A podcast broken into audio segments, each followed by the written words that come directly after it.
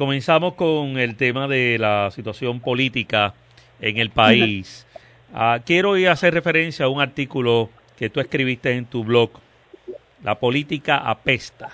Esto haciendo referencia a la, al pobre respaldo en audiencia que tuvo el último encuentro de los candidatos a la gobernación y lo que eso envía como mensaje eh, de parte de la ciudadanía hacia eh, este hacia lo que está haciendo el libreto que están desarrollando los candidatos a la gobernación. Comenzamos por ahí, Sandra. Bueno, más que el libreto de los candidatos, es incluso la estrategia que tienen los medios tradicionales para proyectar la política, porque las audiencias de los medios tradicionales, particularmente la televisión, pero también afecta un poco a la radio y a, y a, la, y a los periódicos impresos, es que la gente mira los, titulares, está pendiente como al tema central, pero no quieren ver el detalle. Y tú lo notas en la audiencia, en el nivel de audiencia. Un canal de televisión que tiene una audiencia, por ejemplo, una telenovela que puede tener un 24% de, de, de, de audiencia, de rating, o un 30, o en su momento cumbre la Comay, que tenía un casi, casi un 40% de rating, que eso es un rompiendo récord en cualquier liga. ¿Cómo tú comparas con la audiencia de un debate a la gobernación? Y ciertamente, mira, yo miré los números del debate que hizo Guapa Televisión versus el debate que hizo eh, Univision este fin de semana. Y el de Guapa sí tuvo mayor audiencia, a pesar de que la señal televisiva de Univision es mejor que la de Guapa. Y uno dirá, porque la, en términos de señal, tiene más, amplitud de señal, pero no quiere decir que la audiencia esté mirando ese canal. Eso es un elemento. El segundo elemento, que fin de semana, fue un domingo, eh, fue dirigido a la juventud, no hubo una promoción adecuada y mucha gente ni se enteró. Y tercero, que la gente está apestada, la gente se entera más por las redes sociales y más por internet que por el mismo medio tradicional. Y yo creo que los canales de televisión, sobre todo, tienen que mirar esto, las emisoras de radio también, porque ante la falta de publicidad política, de propaganda, los medios buscando eh, los anuncios, hacen este tipo de espectáculo, que más bien eso, el debate, ambos debates, pero particularmente el de este domingo, fue un espectáculo. En un minuto obligaban a los candidatos a tratar de resumir toda una toda una, una plataforma de gobierno eh, le sonaban una chicharra, uno se confundía con la chicharra, el otro con un, caminando en un ambiente bastante hostil, con un diseño que parecía como si el, el, debate lo hubiese organizado el proyecto este eh, Victoria Movimiento Ciudadana. Victoria Ciudadana, porque era como el logo de Victoria Ciudadana, los mismos colores, que eso no creo que era propio, ¿verdad? Porque los demás candidatos, los populares son rojos, los PNP son azules, el PIB verde el otro es azul turquesa, pero era el mismo logo de Victoria Ciudadana, y con todo eso tuvo una audiencia de 1.4%. Entonces, dos cosas que te quería mencionar sobre, tres cosas que te quería mencionar sobre eso. Primero, las audiencias, si esto iba dirigido a la juventud, la juventud no estaba mirando eso, prefirió ver los muñequitos de la película Madagascar, que estaban viendo en Guapa Televisión, que Madagascar tuvo una audiencia de casi 8.5 en toda la eh, overall, ¿verdad? Pero entre los jóvenes de 18 años, Madagascar, tuvo, que es una cosa increíble, 8.4 versus 1.4 de audiencia, increíble pero cierto, una película que le han dado de, cartoons, le han dado mil veces. Eh, ahí tienes un señal. Segundo, era dirigido a la juventud, pero los temas, el único tema que, predominó fue el tema de la cuestión de, de el tema de la perspectiva de género. Hablaron de todo, pero hay otros asuntos como por ejemplo el acceso a la tecnología, la brecha digital, el tema que lo tocaron de manera muy así por encimita, el tema de las madres y las familias que tienen los niños con educación virtual, solamente una pregunta, el COVID, la pandemia, en, en este segundo debate también estuvo ausente y todo se fue en el asunto del, del error que cometió el candidato del Partido Popular, al primero decir que fue un error garrafal, y yo creo que tenía mucho que ver con el ambiente, con la chicharra sonando, el, o sea, fue un ambiente que parecía más un foro, el protagonismo de, de Giselle Cifredo, eh, y, ciertamente pues lució, fue una confusión, ¿verdad? Que, Charlie Delgado primero dijo una cosa y después se retractó. Eh, Eliezer Molina caminando por las, por las esquinas, César Vázquez, fíjate, yo creo que lo criticaron tanto del primer debate, de lo lento que fue, que en este fue un poquito más rápido y, Charlie Delgado estaba más lento que el mismo César Vázquez. el mejor que lució fue en este fue Luis y en términos comparado al, al, primer debate donde era todos contra él, en este lució un poquito más seguro, más tranquilo y obviamente Dalmao para mí ganó ambos debates. El problema con Dalmao es que, fíjate, era eh, la figura, ¿verdad? todo este tema en el ambiente, en el ambiente de, de su proyección física de Dalmau con, lo mismo le pasó un poco a Alexandra Lúgaro. Entonces anoche, en el programa de Raymond Arrieta, tuviste todos los que lo vieron, yo creo que se tuvo siete veces más audiencia que el mismo debate. Hmm. Y mucha gente espera ver la, la comedia porque primero que hace falta reírse y pasarla bien, y segundo porque es una sátira eh, una, ¿verdad? De, la realidad. O sea, cuando, cuando la parodia resulta ser su, supremamente más atractiva que la original. Sí, así mismo es. El, el papichulo.com, esa era el, la página de internet de Juan Dalmau, que me estuvo graciosísimo. Y lo de Alexandra Lugaro, que habla tan rápido que tú casi no le entiendes. O sea, ellos cogen las características de cada uno de los candidatos y la exageran, ¿verdad? Y uno se ríe, pero a la misma vez uno se tiene que poner a pensar si eso es la, lo que el mensaje que están llevando cada uno de estos.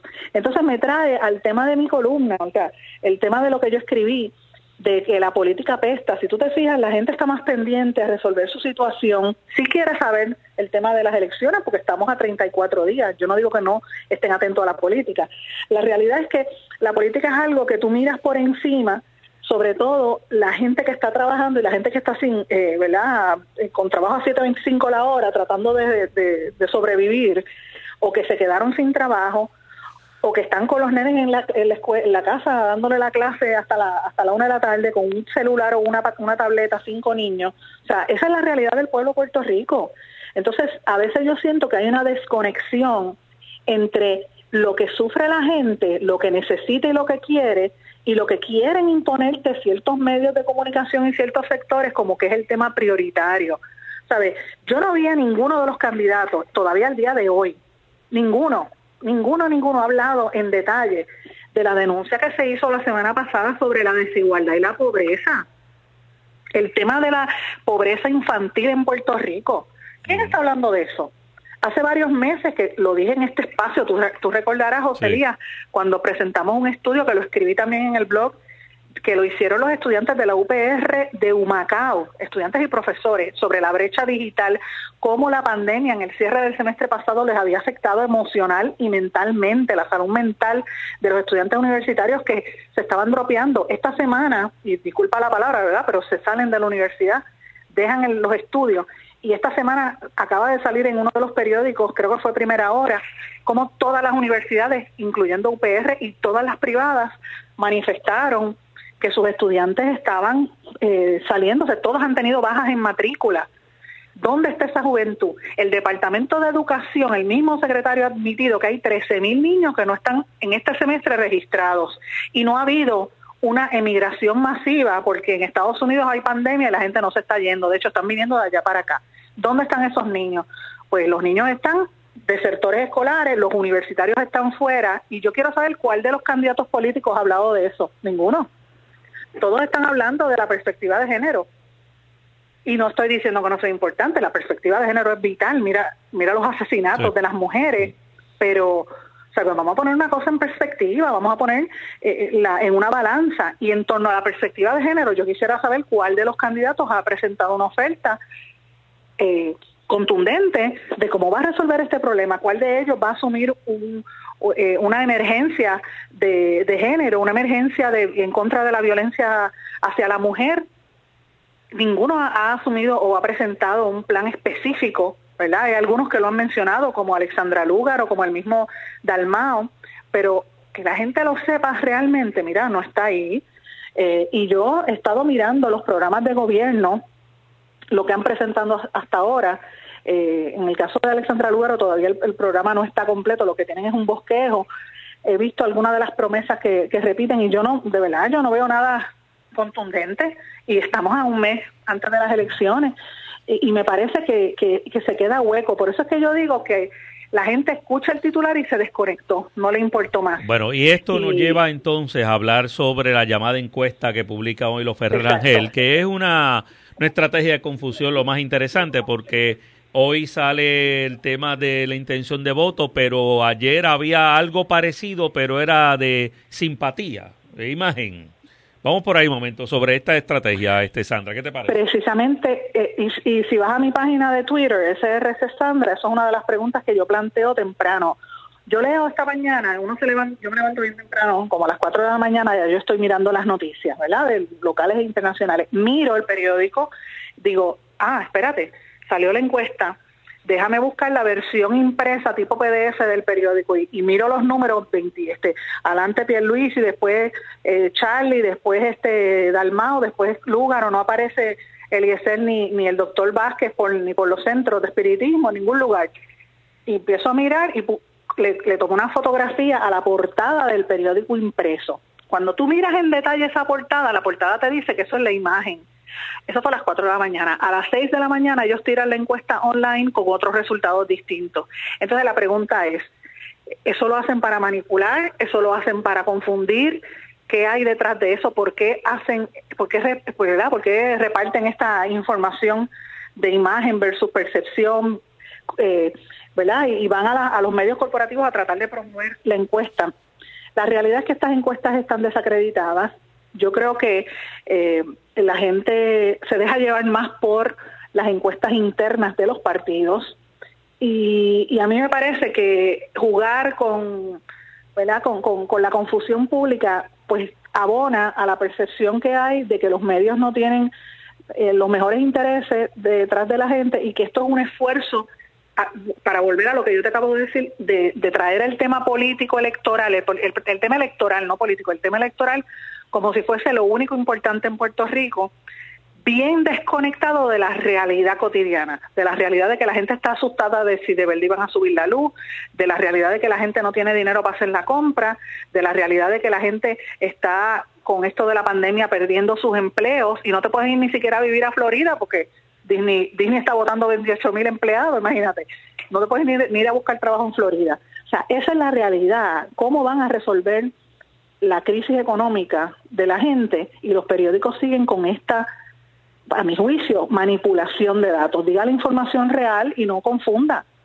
Lo hacen con toda la intención para generar interés, para que gente como tú y yo estemos hablando, para que la gente esté comentando una cosa que de otra forma no hubiese generado atención porque la, la, lectoría es evidente, los periódicos no se están vendiendo, la gente no está leyendo periódico, consume la noticia por internet o por radio y, acaso por las plataformas digitales de, los canales de televisión extranjeros, porque ni siquiera los de aquí. esa es la realidad. Y ante esa realidad, eh, la pregunta es, ¿están los medios al tanto y, y, actualizados con, con, lo que el consumidor de medios exige? Pues yo creo que no. Ellos insisten en mantener el mismo discurso que han conocido, la misma táctica que han conocido por los últimos 30 años y la audiencia está en otra en otro lado, la, audiencia está buscando otras alternativas. Bueno, esto entonces eh, nos lleva y hablando de lo que son los temas que se están tratando de proyectar, hay unos que como de costumbre son los relevantes que nosotros discutimos. Eh, vamos a hablar un momento sobre el tema de la pandemia. Estamos ya por concluir una orden ejecutiva más. Eh, no hay expectativas de grandes cambios en esta ocasión. Eh, lo que hemos visto en los últimos días ha sido una escalada significativa de eh, casos positivos y positivos confirmados y sospechosos. La cantidad de muertes se sostiene en un promedio de seis muertes a siete muertes por día. Nuestros adultos mayores son los que están siendo mayormente las víctimas mortales de esta enfermedad y entonces eh, sale información relacionada con la percepción que se tiene del trabajo eh, negativo que ha hecho el Departamento de Salud manejando este tema.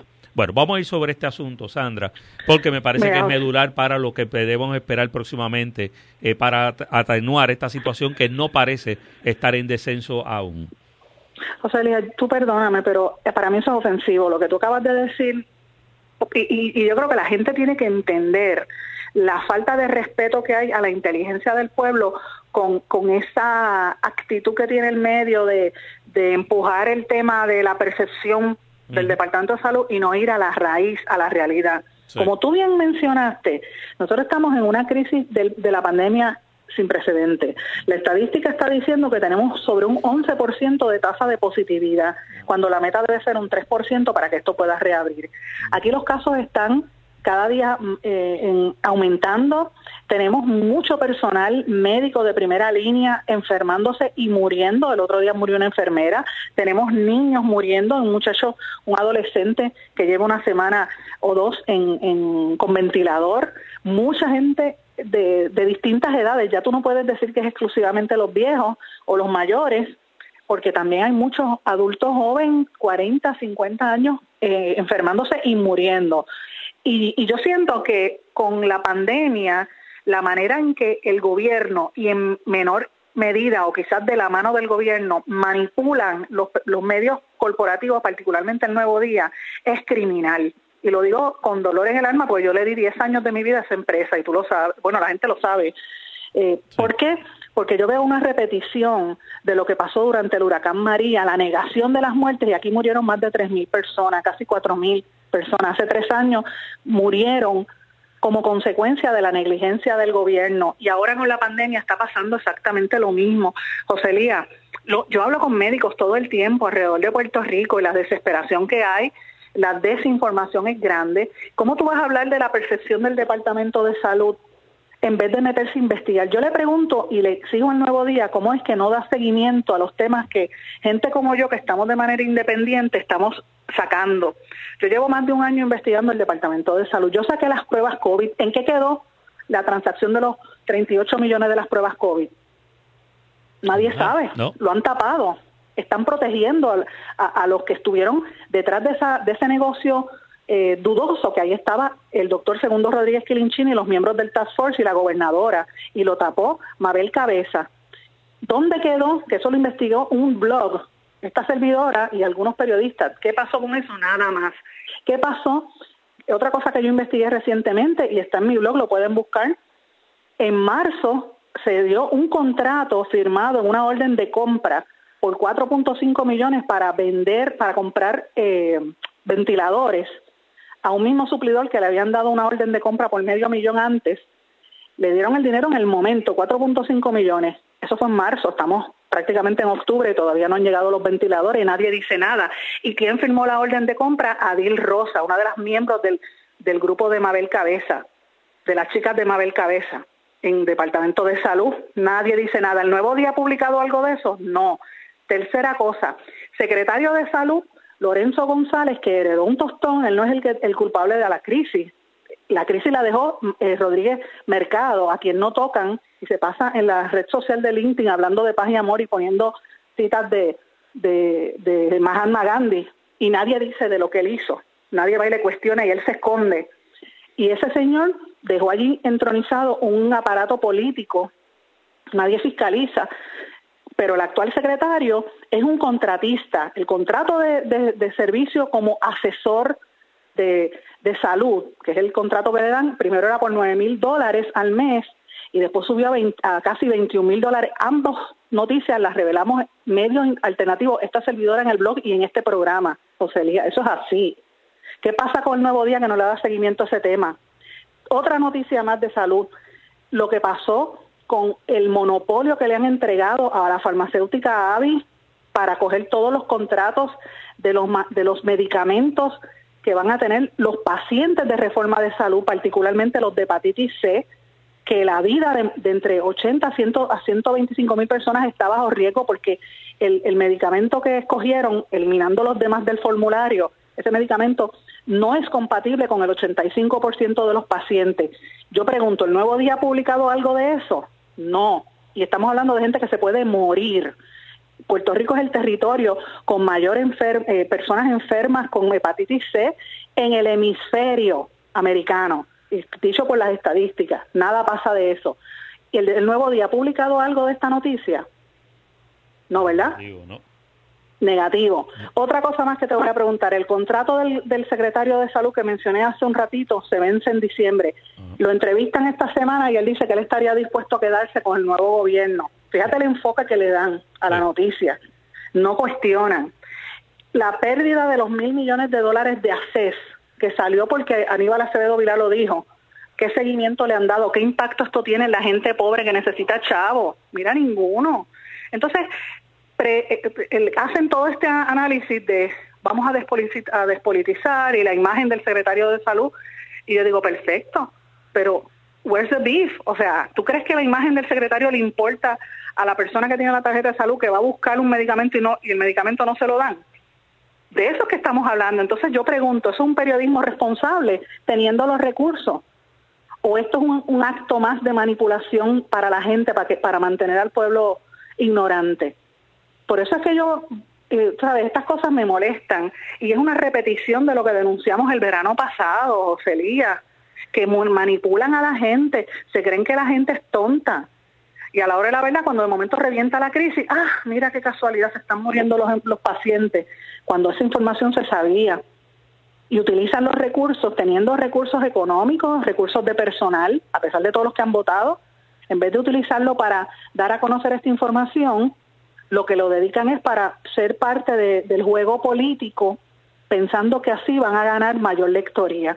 Yo creo que eso es una falta de respeto al país y, me parece que no es un periodismo adecuado en, la crisis en que está Puerto Rico. Y francamente, te lo digo, es decepcionante. Ah, pero después vienen los premios periodísticos y se los ganan. Y se, premian ellos mismos. Así es. es. ofensivo para mí esto es porque no es no es porque se trate de este programa o de ti o de mí no es eso no, te lo digo con toda franqueza, es que ya nosotros lo vivimos en, después del huracán María. O sea, aquí murió tanta gente. A veces que uno, uno lo mira bien y uno dice gente, muertes innecesarias que se pudieron haber evitado si hubiese habido electricidad, si hubiese habido un servicio de telecomunicaciones para que se enteraran por teléfono, por lo menos. Ahora mismo, la crisis que yo veo mayor y lo vamos a ver dentro de dos a tres años, es cuando tú empieces a ver estos niños y adolescentes y jóvenes que le hagan las pruebas y no pasen las pruebas. No, estamos hablando de una, de una generación que se atrasó porque la educación virtual no es, no es tan fácil. ¿Cuántos quedaron, este, están fuera del sistema? ¿Cuántos de verdad pueden aprender? Una mamá que vive en un caserío o en un campo con cuatro muchachitos con una, una tableta, ¿cómo esos nenes van a aprender? Ese es el futuro de nuestro país y entonces yo creo que el ejercicio del periodismo tiene que ser un periodismo, en momentos como el que estamos viviendo, tiene que ser un periodismo de denuncia, de acción, ¿verdad? De, dar eh, alternativas, de presentar las cosas bonitas, porque también no podemos caer en lo negativo todo el tiempo, pero no podemos tratar de tapar el cielo con la mano y yo a veces creo que eso es lo que están haciendo los medios corporativos para tratar de sobrevivir. Por eso es que hablan del debate, hablan de estas cosas cuando no van a la raíz de lo que a la gente le preocupa. Por eso es que yo insisto que hay una desconexión entre lo que el consumidor de medios quiere y lo que ciertos medios corporativos te quieren vender. Sandra, quiero como siempre agradecer la oportunidad que nos brindas de conversar aquí en PAB. Estaremos hablando más adelante. Muchas gracias. Te lo agradezco a ti, que pases buen día. A todos los amigos también.